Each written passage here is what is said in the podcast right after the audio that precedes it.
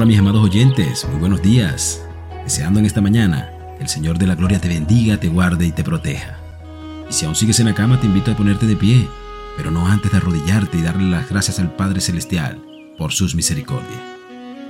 Y saben, esta semana ha sido una semana en nuestras vidas de muchas cargas, pero a la vez de muchas respuestas, pero sobre todo de la gracia y el poder de Dios en nuestras vidas. Así que en medio de todas las cosas que hemos pasado, miré a mi esposa y le dije, sabes, te amo. Y doy gracias a Dios por habernos puesto juntos para que juntos construyéramos un propósito en Cristo Jesús. Por eso hoy decidí traerles una historia que nos ayudará a pensar y a valorar aquella compañera que Dios ha puesto a nuestro lado. Así que como todos los días, y dándole nombre a estas historias, decidí llamarla Lo que Dios unió, que no sea separado. Y cuenta esta historia que cierto día un hombre fue a visitar a un consejero matrimonial. El hombre llevaba consigo unas páginas escritas con todas las quejas en contra de su esposa. Así que después de horas de escucharlo ininterrumpidamente, el consejero no pudo evitar preguntarle, ¿y si es tan mala tu esposa, por qué se casó con ella? Porque ella no era al principio así, respondió el hombre. El consejero, al escuchar aquella respuesta, lo cuestionó nuevamente entonces me está diciendo que ella es así porque se casó con usted. El hombre bajó la mirada al suelo y aceptó que algo estaba haciendo mal y que eso provocaba que su matrimonio no funcionara.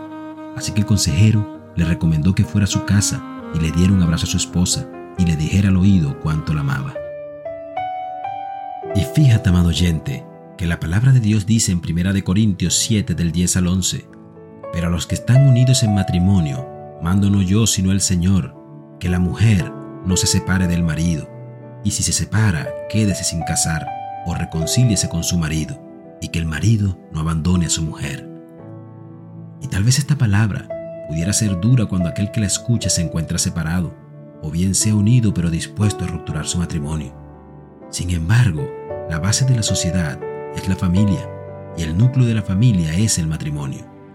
Pero en la actualidad, observamos cómo los matrimonios son destruidos por los desacuerdos, la intolerancia, el desamor o consumidos lentamente por la infidelidad. Y tal vez muchos pudieran coincidir en que la mayoría de los divorcios son por la infidelidad, pero la realidad es que esta no es la causa principal, porque está demostrado que la principal causa es la falta de compromiso. Y Dios quiere que los matrimonios no sean rotos y que se mantengan juntos en fidelidad amor, confianza y tolerancia. Sin embargo, no tener compromiso real es la bacteria come carne que al final devorará tu matrimonio y con ello te llevará al pecado que te consumirá. De manera que vivir en pareja no es fácil y nadie dijo que lo fuera. Pero el primer punto para vivir como esposos es tener en claro que la palabra de Dios dice, y si alguno prevaleciere contra uno, dos lo resistirán, y cordón de tres dobleces no se rompe pronto. Es decir, que dentro de nuestro matrimonio siempre debe estar la presencia de nuestro Señor Jesucristo, ya que si vivimos una vida en pareja alejada de Dios, al final verás el fracaso de tu matrimonio. De modo, amado oyente, que el secreto de una vida matrimonial exitosa dependerá de qué tanta participación le das a Cristo dentro de tu relación. Y lo segundo es qué tan comprometido estás en permitir de que sea Dios quien moldee esa relación que Él ha puesto para que sean fructificadas.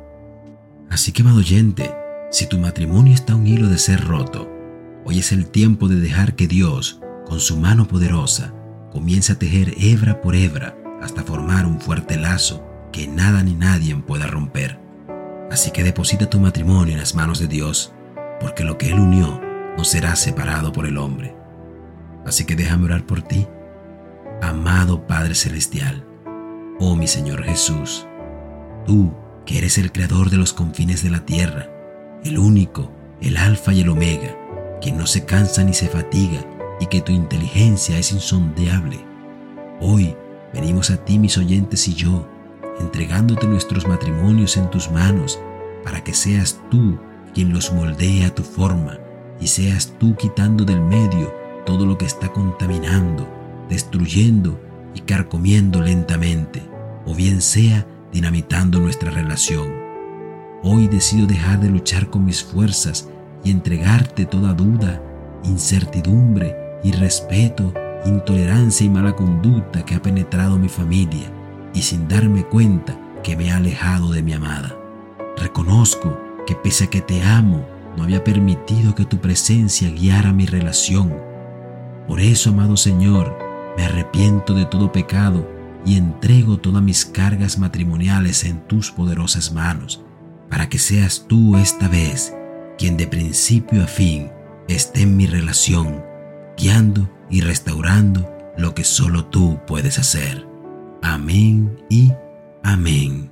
Que tengas un maravilloso y hermoso día. Dios te bendiga.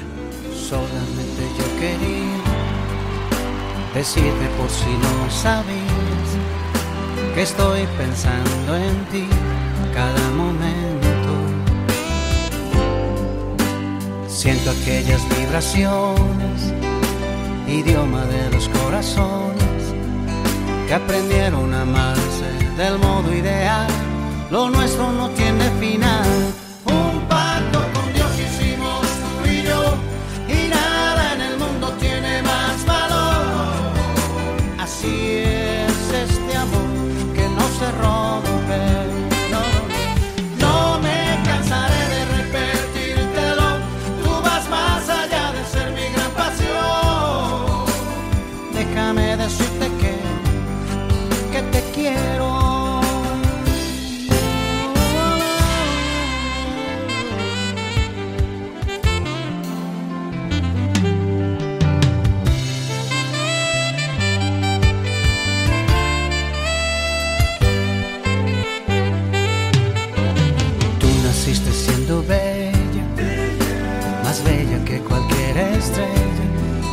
Así eres tú para mí, así eres tú.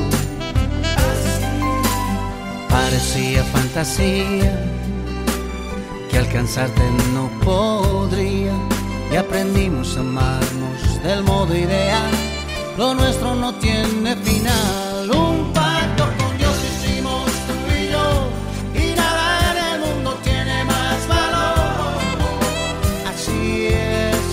que no se rompe.